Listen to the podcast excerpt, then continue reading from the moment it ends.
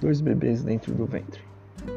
Um diz para o outro: Será que existe vida após o parto? O outro responde: Claro que sim. A vida não deve se limitar somente a essa existência. O que perguntou fala bobagem.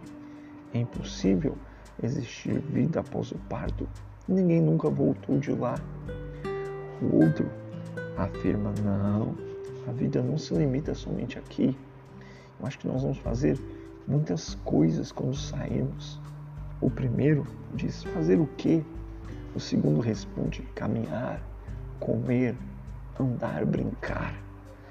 O bebê incrédulo fala: absurdo, como sobreviver após o parto? Como sobreviver sem cordão umbilical? Isso é impossível. Como você acredita nisso? Ah, segundo diz: Eu não sei, mas eu sei que mamãe cuida de nós. O primeiro, indignado, fala: Mamãe? Onde está mamãe? Quem é mamãe? O segundo, mamãe está em todo lugar, à nossa volta. Ela nos alimenta, ela cuida de nós.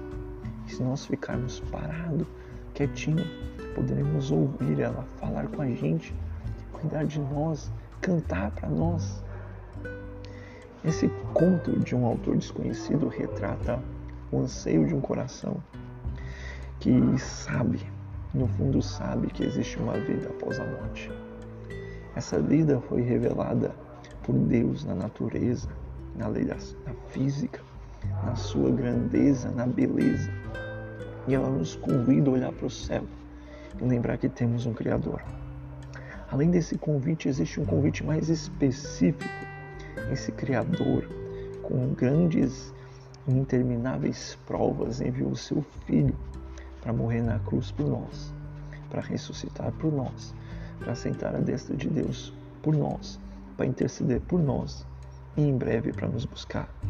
Creia, Ele cuida de você, Ele te ama. Um forte abraço do Pastor Lucas e tenha um ótimo dia na presença de Jesus.